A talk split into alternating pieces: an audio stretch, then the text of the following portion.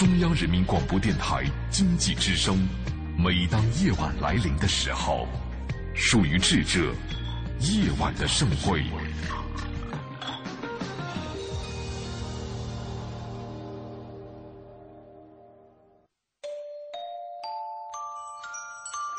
梵高的星空没有告诉我们，那个充满期待但却终生孤独的画家心中承受了多少痛苦和矛盾。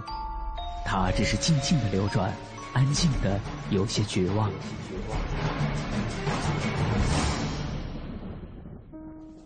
莫奈的睡莲没有告诉我们，那个喜爱平静的人在动荡的时代中，心里有着多少的叹息和遗憾。他只是静静的绽放。用柔弱的身躯撑起了整个时代。毕加索的线条没有告诉我们，那个一生充满激情与创造的人心中有着多么宏大的理想和期待。他只是霸道的出现在每一幅画作中，让世界都看到了自己。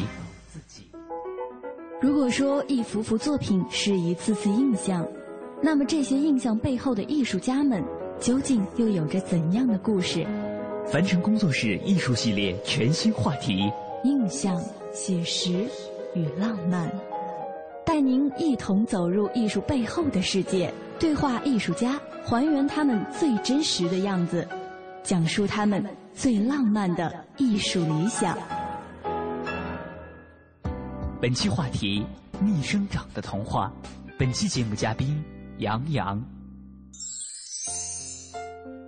杨洋，一九六九年出生于中国北京，一九八九年毕业于中央美术学院附中，并被保送进入中央美术学院油画系。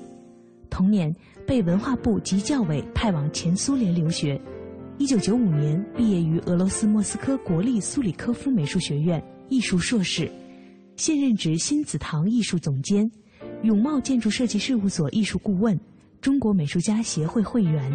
二零一四年一月七日。在北京今日画廊举办了一场名为《杨洋的童话》的个人作品展，不难理解，这些作品的作者就是杨洋，我们今天采访的主角。许多人进入展厅后，不禁感叹作品的美好和童真。这个世界出现在我们眼前的面貌，往往是肮脏混乱的，但是在杨洋的笔下，我们眼前出现的却只有美好。德国儿童文学作家凯斯特纳有一句话说：“很多人像对待一顶旧帽子一样，把自己的童年丢在一边，把它像一个不用的电话号码那样忘得一干二净。以前他们都曾经是孩子，后来长大了，可现在又如何呢？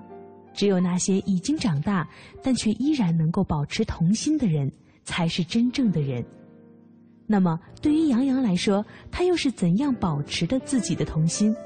在他追求艺术的道路上，又有着哪些故事呢？带着这些问题，我们的记者杨安为您采访了杨洋。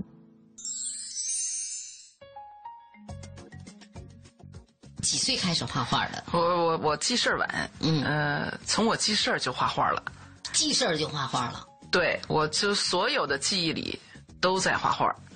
而且是非常重要的一件事情。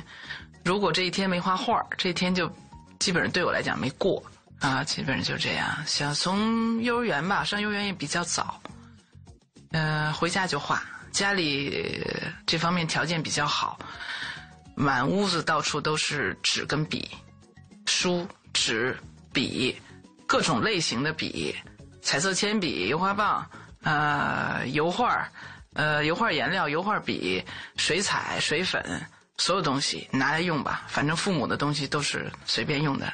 你的玩具就是这些东西。对，小时候正好玩具也少，所以呢，画画成了呃挺重要的一个游乐项目，很开心。记忆当中自己画的最早画的一个形象或者一张画还记着吗？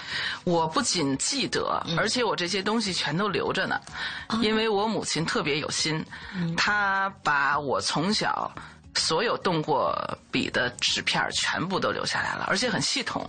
就是当然，他们小时候也引导我在什么样的纸上画什么样类型的画所以呢，呃，小时候我的画都满城系列，嗯。啊。呃，印象最深的第一张创作，应该是大概在四岁左右的时候画的一张，在十厘米见方的一张小画嗯，那张画呢，应该画的是我的自画像，一个小姑娘穿着当时我妈妈给我做的一个很好看的，呃，紫红加橘红的那么一个小裙子。那个花儿，呃，花色很朦胧，嗯，在当时也很非常少见。那时候造型能力还不好，所以小姑娘画的眼睛是斜，但是表情特别丰富。不仅画了这张画还拿泡沫塑料给这张画做了一个小外框，自己做，自己做的。所以从小喜欢就是动手，嗯，做手工，太好玩了。那张画可惜没有留住，但是我印象很深。其他所有的全留下来了。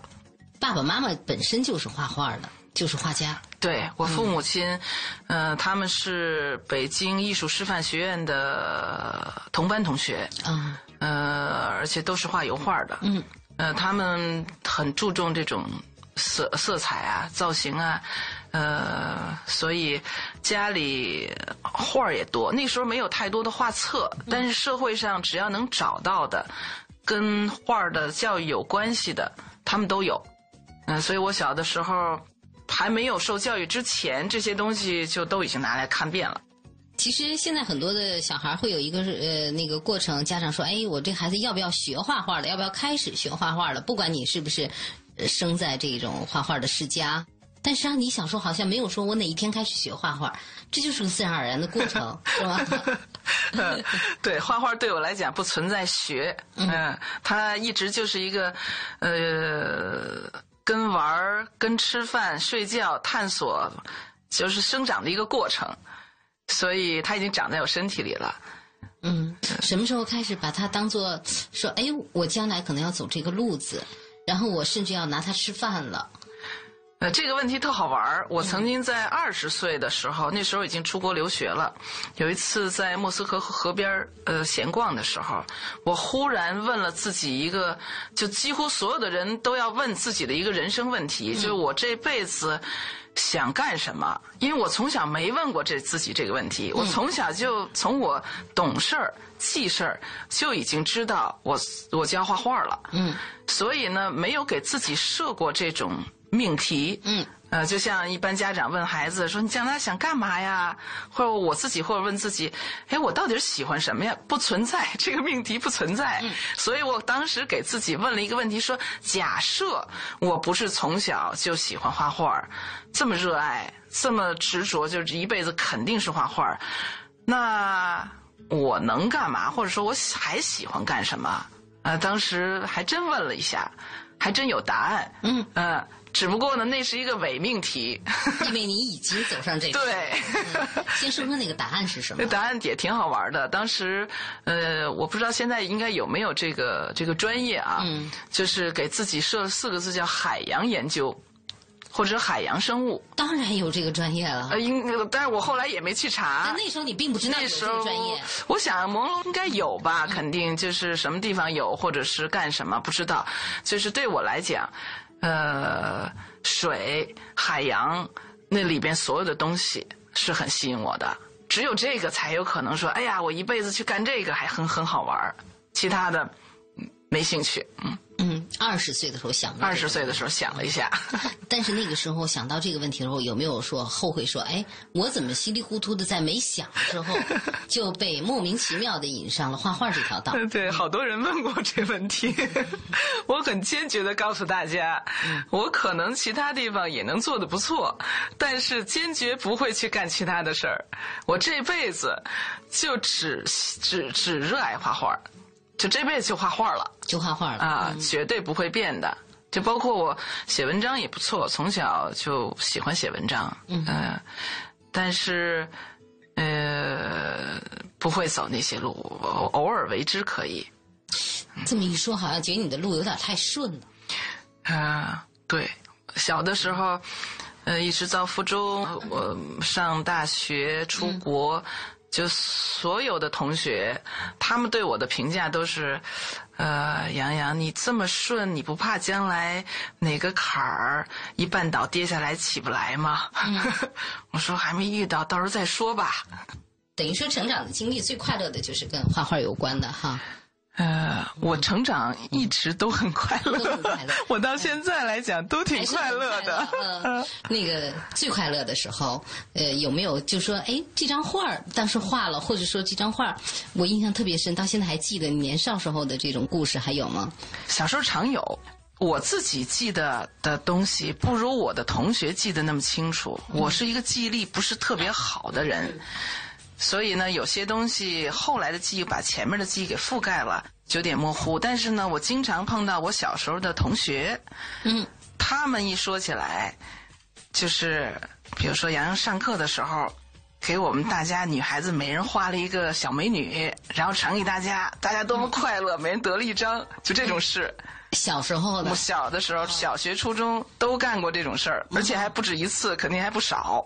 幸运的是没有影响学习，聪明嘛，呃，聪明倒不至于。这小时候啊，我们小时候学业没有那么紧张，第一课业没那么重，第二竞争压力没那么大，而且我上的学呢，不属于最好的学，不是最差的，嗯，呃，中不溜偏上的。另外呢，还有一个优势，我上学相对晚一点，嗯因为那个时候北京是要求很严格，就是三月份开学嘛，我是四月份生日，所以我上学的时候几乎都快八岁了。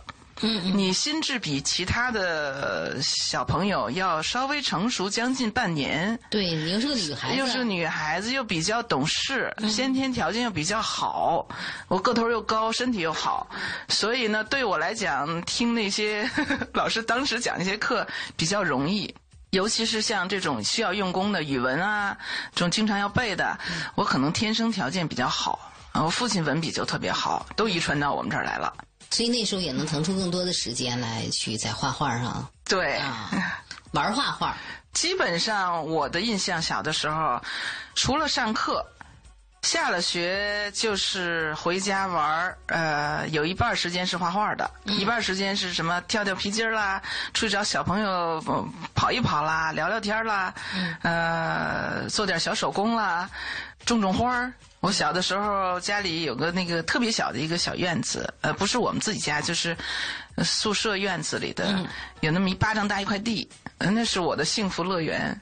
呃，种花儿，嗯嗯，采那些小花儿，然后画画画儿什么的，哎呀，很幸福。很阳光的一个童年，呃，嗯我妈呃对我的要求其实挺高的，嗯她经常会说，也没见你写作业，呃，你要是再用点功，你学习得多好啊！我说差不多就行了吧。多画点画好在父父母亲画画的，所以呢，他们呃对我的天生条件看得比较清晰，也比较民主，所以也没有用其他东西压我，他的童年很快乐。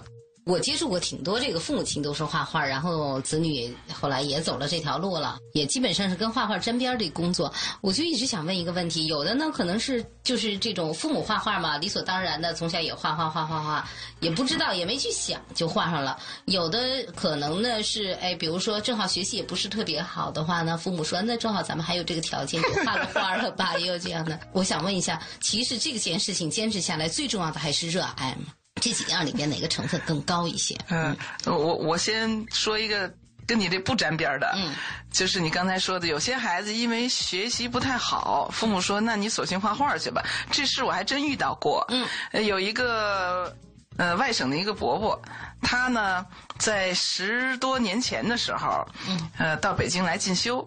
他很喜欢我，他有一次就跟我聊天，他觉得我的成长道路非常正确，嗯他还想取经。那他有个宝贝儿子，他就跟我说说洋洋啊，呃，你看你画的很不错，呃，工作各方面都挺顺利。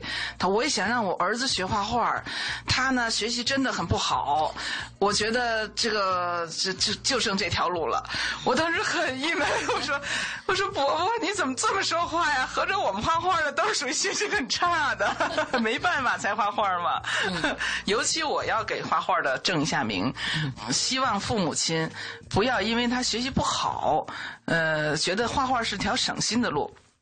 其实画画呢，可能是一条，呃如果你学习嗯不太好，反而这条路走的未必会很顺利。画画是极需要天分的一个职业，一个专业。它首先呢，就是你先天要足。有一定的才华，不是说你要多有才华，但是你第一要有相对的才华，第二就是你刚才问我的热爱，这条太重要了。你要是不爱这这件事情，画画还真不是一件特让人舒服的事儿。画画是一个脑力加体力的一个工作，而且它还需要自制力，还需要经营能力，嗯，它需要综合素质，所以，嗯，不热爱的话。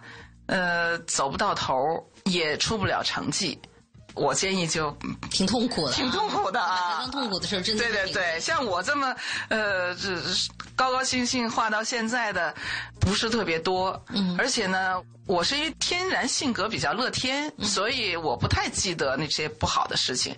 但你说我没有痛苦过吗？那不可能。从小学画画到现在搞创作。也应该有很多让我很头疼、很纠结的事情，只不过呃，你迈过去了，他就快乐了；没迈过去的，痛苦的大有人在。很多人要很长很长的时间陷在这个里边的。还有迈不过去的，迈不过去的呢？对为什么我说你比较顺呢？并不是说生在一个这个呃很好的这样一个家庭里边，父母也都支持，顺其自然啊，又能给你专业的引导啊。因为也接触一些这个呃艺术家，比如说我们接触过这样的艺术家，自己特别热爱，但是父母是工人，在那个年代会认为说你画画将来。吃不着饭怎么办呀？嗯，然后家庭会有比较强烈的反对啊，让你去学手艺，学一个专业去。这样的也挺多，这是有热爱的；有的呢是可能自己并没有那么热爱，但是已经走了这条道了，别的路都慢慢给断掉了，然后就憋屈着在这路上，也觉得挺难受的。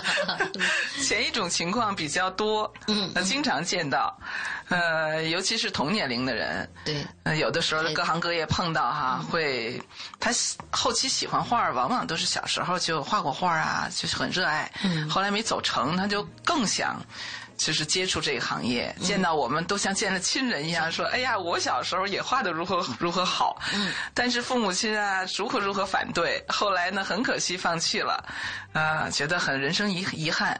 还有就是你刚才说的第二种，就小的时候，因为父母亲可能画画的，或者觉得这件事情很好，认为你有天分，硬给推到这条路上的，在我们同年龄里边也还真是有。呃，后边还真的不是很顺利。嗯嗯，因为他他还要追寻他自己想要的那些东西。嗯，呃，他等于受了很专业的美术教育这样的一个训练，花了很多年。尤其像我们从小有基本功，童子功啊。嗯嗯。呃，少年宫出来，然后上美院附中，上美院出国留学，这一大条路走下来，十多年过去了，最后你不走这专业。放弃了很可惜，不放弃自己也很难过。嗯，所以别扭着，别扭着，有这样的啊。这这个，尤其我估计现在可能这样的孩子会更多一些。不应该问女人的年龄哈，但是因为这个成长跟你的作品，跟你要想在作品里表现的一些东西是息息相关的，所以呢，老说你们那个时候，那你们那个时候啊，就说附中这个时候吧，大概是个八十年代吗？对呀，我是六九年生人，嗯，今年该四十五岁了。上附中的时候是八十年代中叶到后期，嗯，那时候十八九岁，十六岁上，二十岁出来。嗯，我们这届是八五年，嗯，到八九年，应该说也还是。赶上了一个最有意思、最丰富的年代，年代。对。对，那时候正好改革开放已经开始深化了，嗯，所以在文艺界、呃美术界，国外已经进来一些东西了，嗯，社会上流流传的各种思想很丰富，尝实验性的东西也很多，老师也开始允许你呃去接触去接触，对，去接触去尝试，嗯，所以很幸运。我觉得你们挺幸运的啊。你们上附中的那个年龄的时候，你们已经可以接触一些外面的世界了。我们还在闷头高考呢，除了书本和家，可能什么都不认识呢。但是你们比当时的同龄人已经是比较接早的去接触一些更开阔的世界了哈。附中的学生啊，尤其是当时八十年代的呃这一批这几批学生，是在同龄人里是最幸运的。第一呢，我们不是应试教育。呃，而且附中是基本上给你的未来打保票了，所以最好的学生收进来，你将来去的去向一定是最好的美术院校，而且百分之百能考上。嗯呃，因为美术院校的招生名额比我们附中的人还多。嗯第二呢，呃，我们的学制是四年制，等于把时间拉长了。嗯呃，因为有专业绘画课很多嘛，呃所以压力没有那么大，不赶着你去往前跑。嗯画画本身是一个做学问的事情，所以需要充足的时间。呃，养料给孩子给的很足。嗯第三呢，每年有将近一个月的下乡写生时间。对于青春期的男孩子、女孩子来讲太嗨，了一个太嗨了，嗯一个小集体，三十多个孩子，撒到 旷野里，跟大自然最亲密的接触。是，所以呃当时那段时间很幸福。早恋一会儿告诉你，然后说附中的好，真的要感谢附中，因为附中还有一个特别优势的地方，是附中有特别好的图书馆。是当时你们在社会上见不到的那些好国外好图书，甚至于美院都不一定有的，附中已经有了。你只是在书堆里待着打滚儿，就够你乐好多天了。有很强的附中自豪感啊。哎呀，附中的孩子优越感太强了太强了，对，优越感强到就是我们都不好意思了。有点不好意思。上了美院以后，就是附中的孩子要低调一点你太好了，就是你条件太好了，你就别太炫耀你小时候那别些，太高调了，哎不要太高调了，啊有点这样了。对，嗯，嗯早恋美嗯，大家第一都早恋了，都早恋了啊第二，我是要承认我是早恋典型，在附中啊，在附中的时候，对，应当说是很丰富的一个青春期，那个是是的啊，呃，很顺当的就上了美院了，是吧？我是呃比顺当还顺当，我是保送上美院的。还是跟自己的这个专业功底在那儿有关系啊？这个我就不评价了。说实在的，美院和附中的这些同学，上下几届同学都非常优秀，而且呢，我认为啊，我不是最有才华的，我也不是最勤奋的，就是命最好的。呃当然了，我唯一能总结出来的就是我的学习管理能力比较好，个人管理能力非常好。这一点呢，可能对我呃人生路到现在都很有帮助。到什么时间该干什么干什么，长辈说的话呢，你可以不都听，但是重要的、语重心长的，真的放之四海皆准的，还是也听一听，没什么坏处。第三呢，是大概我的情绪控制能力比较好。就是我做事情不极端，嗯嗯呃，高兴的时候，嗯，也没有嗨到怎么样了，嗯、不高兴的时候也觉得没什么了不起的，所以呢，从嗯性格上来讲比较稳定，嗯。可能这样的话就比同龄的孩子，呃，学习效率、生活效率、得到好东西的效率要高很多，呃，发展上就比较顺利。艺术对于杨洋来说，似乎从来都不是一件遥远的事儿。从小时对绘画产生兴趣，到后来的决定学习艺术，他说自己的路走得比顺畅还要顺畅，似乎从来没有遇到过困难。那么，对于这个幸运的孩子来说，接下来又会遇到哪些机遇和考验呢？他在俄罗斯的学习生活中又会发生哪些故事呢？稍后回来。听我们为您继续采访杨洋。池塘边的榕树上，知了在声声叫着夏天。操场边的秋千上，只有蝴蝶停在上面。黑板上老师的粉笔还在拼命叽叽喳喳写个不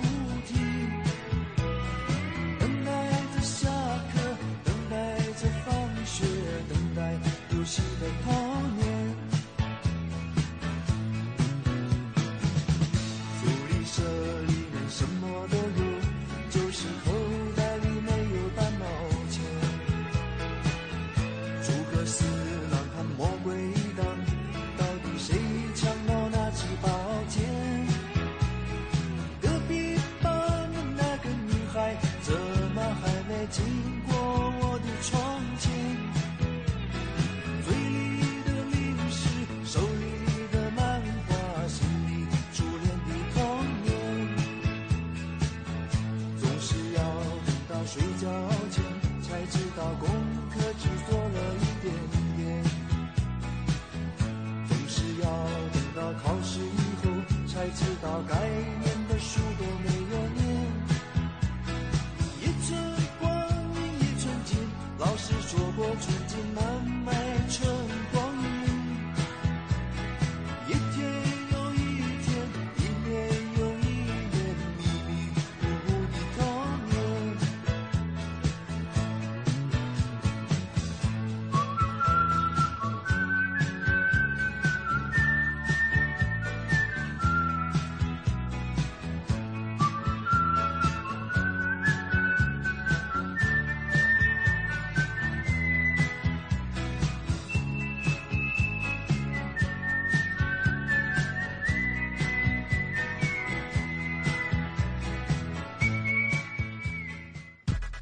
说凡尘工作室开通微博了，不但可以和节目组及时互动，还能提前看到节目预告呢。哦，真的吗？快告诉我怎么做。我只告诉你一个人，听好了。拒绝复杂搜索，不用思考揣测。我们不是神秘派，我们是凡尘工作室。现在就登录新浪和腾讯微博，输入“凡尘工作室”，或者在搜索栏直接输入“凡尘工作室”的汉语拼音，即可找到我们。非凡的凡加清晨的晨，凡尘工作室一搜搞定。凡尘工作室，让艺术的快乐伴您轻松每一天。皮亚诺六年质保，七星定制，皮亚诺橱柜衣柜。我是赵薇，厨房电器我选万和，热水器我更选万和。皮亚诺，中国高端定制家居领导品牌，皮亚诺橱柜衣柜。奶瓶三十五，背带裤一百二十九，学步车四百六十八。姐，这小家伙开销可不小呢。唉，自从儿子出生以后啊，我都好久没有买过新衣服了。你姐夫也不送我花了。姐，过日子不能光靠省，还得学会经营呢。你得学学理财了。据我了解呀，白银投资就不错，只看一根 K 线图，二十二小时随时交易，模拟一次就会做。你边带宝宝边做白银，什么都不耽误。是吗？你再详细说说。你呀，发条短信八零八到幺二幺幺四了解一下，免费咨询。好。八零八到幺二幺幺四是吧？我现在就发条问问。白银投资让你的生活更美好。发送短信八零八到幺二幺幺四，发送八零八到幺二幺幺四，免费开户做白银。投资风险需谨慎。中国广播音像出版社隆重推出的《中国广播经典系列朗诵 CD 光盘》，既有夏青朗诵的唐诗三百首，也有方明的播音作品专辑，还有集合齐越、葛兰、雅坤、于芳、姚科等中央人民广播电台老中青三代播音员精心演绎的配乐朗诵光盘、中外名篇经典诵读和红色经典作品朗诵。朗诵作品风格多样，赏心悦耳，是中国朗诵艺术的优秀典范。产品均随碟附有作品原文，是学习、欣赏和正音的难得佳品。欢迎登录中国广播网查询，咨询电话：零幺零八六零九二五幺幺，零幺零八六零九二五幺幺。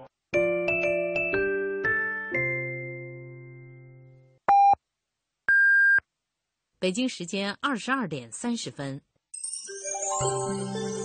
报时中国经济，我是泰康人寿陈东升。中国虽然已经成为世界第二大经济体，但是我们单位 GDP 消耗能量是日本的七倍，美国的六倍。所以转换发展思维，关注环境资源的绩效，才能够实现我们中华民族真正的可持续发展。报时中国经济。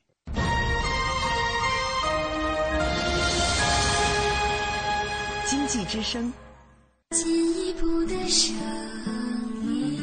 经济之声，这里是中央人民广播电台经济之声。每当夜晚来临的时候，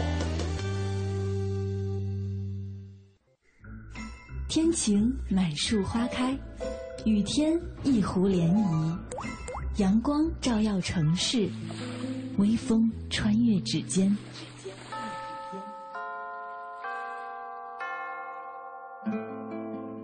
入夜，每个电台播放的情歌，沿途每条山路铺开的影子，一切因为内心有一个坚定的理想而生动。在内心的世界，艺术家们是不羁的行者。那个梦想，因为自由，所以浪漫；因为真实，所以感动。他们任由自己的想法穿越阻隔，肆意绽放。凡尘工作室易筋经系列全新节目《印象、写实与浪漫》正在继续。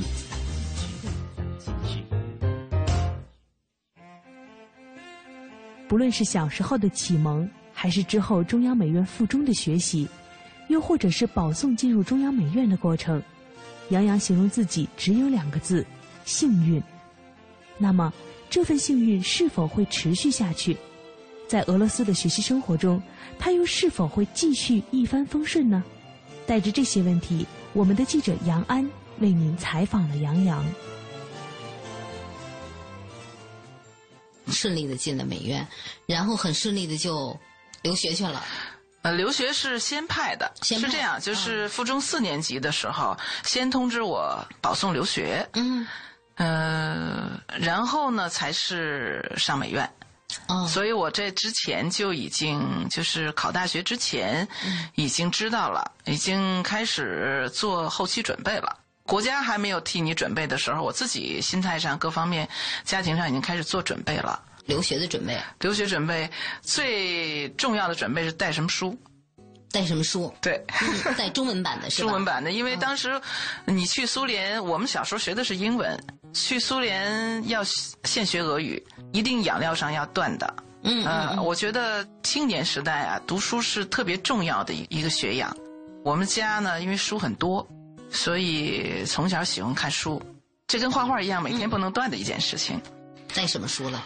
带了各种美术史的书，其他的印象不是很深，因为小说带不过来，太多了。小说吃的也太快了。对，哲学，我接触哲学比较早，初中就开始看了，所以哲学书当时带了一些，不太多，因为我们有行李限重嘛。嗯嗯、喜欢的书，呃，后来都留在苏联了，所以现在我也不太记得带了具体带哪本书，因为从小看的书比较杂。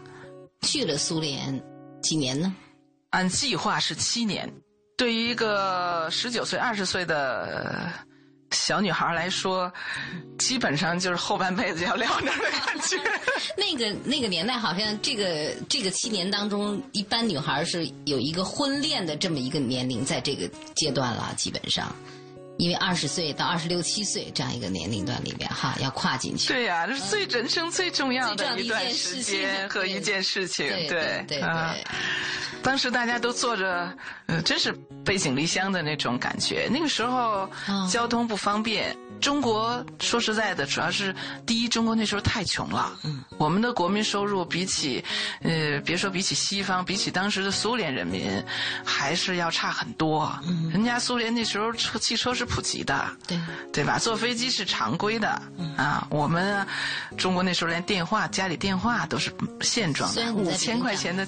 电话出装费，我妈妈因为我出国，专门给家里装了一部电话，把家里所有积蓄拿出来装电话，那是很重要的一段时间。去了以后，跟在国内学习的感觉是不一样了，是吧？嗯，完全不一样。我在美院上了三个月左右，嗯，呃，然后才去的。嗯，所以对美院有一定的了解。然后去了苏联以后，发现，哎，大家的虽然我们传承的是苏联的那个教学体系，系是这个体系，对，但是它具体的方式是不一样的。嗯，呃，苏联的方式相对自由一些，嗯，比起当时的美院相对自由一些。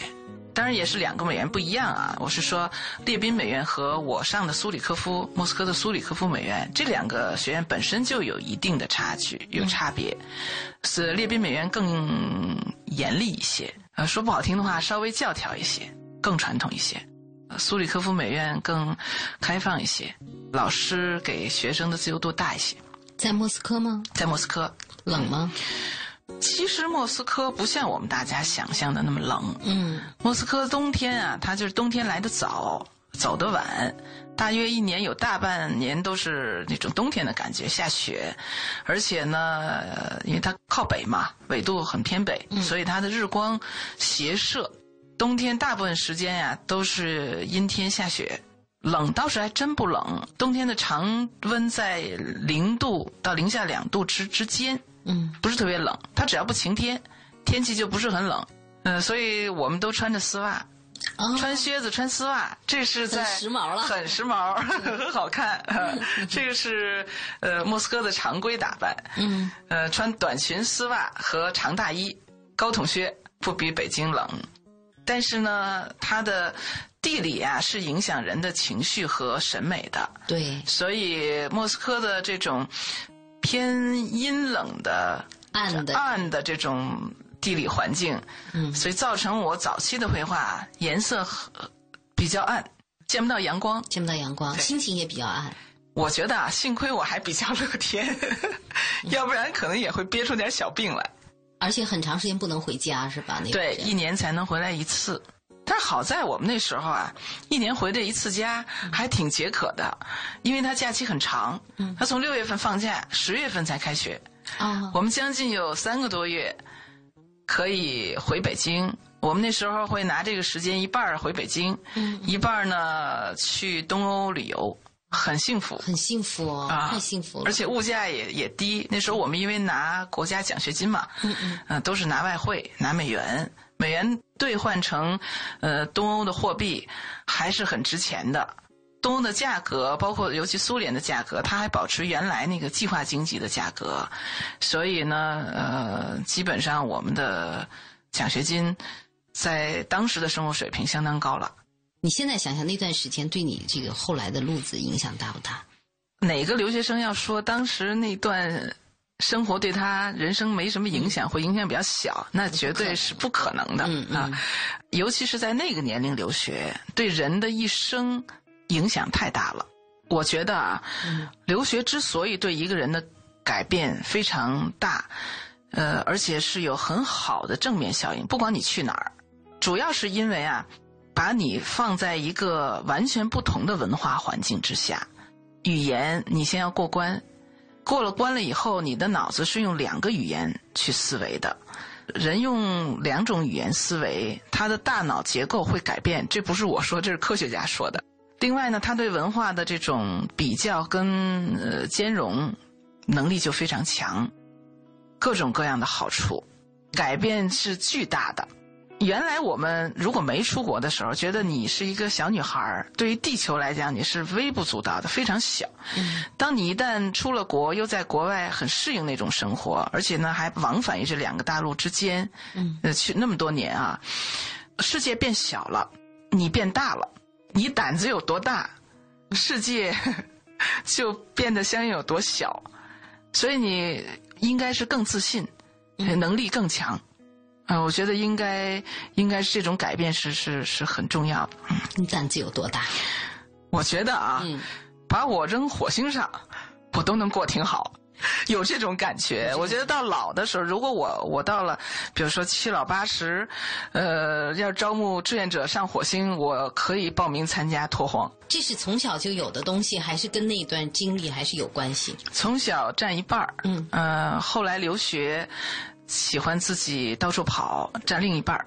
童年的塑造跟青年的塑造，嗯，就把我这人给塑造成现在这样了。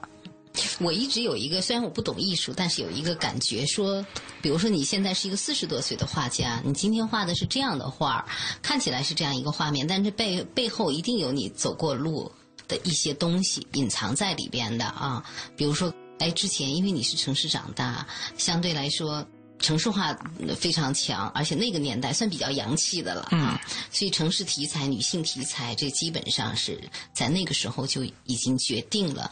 那呃，去了一个其实比较厚重的国家和厚重的城市，莫斯科是这样一个地方，是的，它的文学什么都是这整体，在一个厚重的地方，你待了七年以后，这个对你有影响吗？很幸运的是，去了苏联这样一个地方。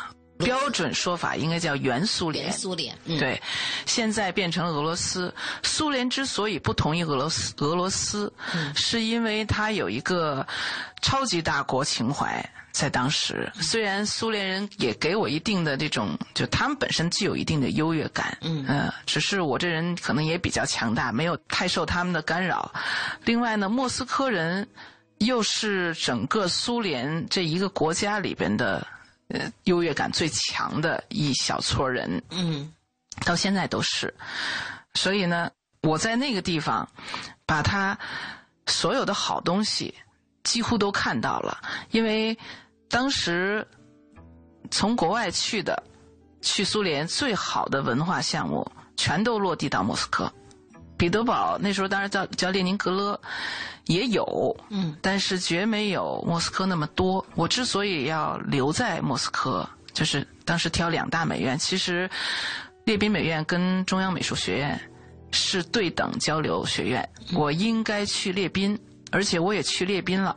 正式上学之前去考察了一下，我是选择那个学校呢，还是选择苏里科夫美术学院？最后是城市占了上风。嗯，就是我选择的是莫斯科，所以相应我就选择了莫斯科的这个学院，就是因为莫斯科落地的交流项目多，它的国际展览、呃国际交流项目，莫斯科有大剧院，最好的芭蕾舞，莫斯科呃有最好的音乐会，莫斯科还有各种各样、嗯、有趣的活动，所以呃这样一个。文化很丰富的首都，嗯，给我的塑造又很强。我觉得你从那个地方出来啊，你的起点就高了。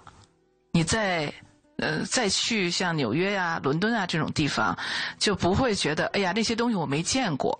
你甚至会觉得，哎这些东西其实用不同的形态来解释，莫斯科也都有。应当说这个城市对你的影响更深一些。对，所以俄罗斯整体和这个包括莫斯科这个城市，嗯，都对我的影响很大。甚至你走的时候，呃，在碰到其他的就是俄国人，嗯，他跟你说话的时候说：“哎，你这个俄语说的还莫斯科口音。”当然了，这个这个也也不一定有有如何了，只是呃，他的认同感就会更强一点。杨洋说。俄罗斯的学习生活对他影响很大。经过了几年的学习，他对于这个国家的认同感越来越强。但是，回国的时间也越来越近了。回国后，他将面对的是一个怎样的环境？他在俄罗斯的学习经历又是否会对他产生帮助呢？在明天的节目中，我们将为您继续采访杨洋。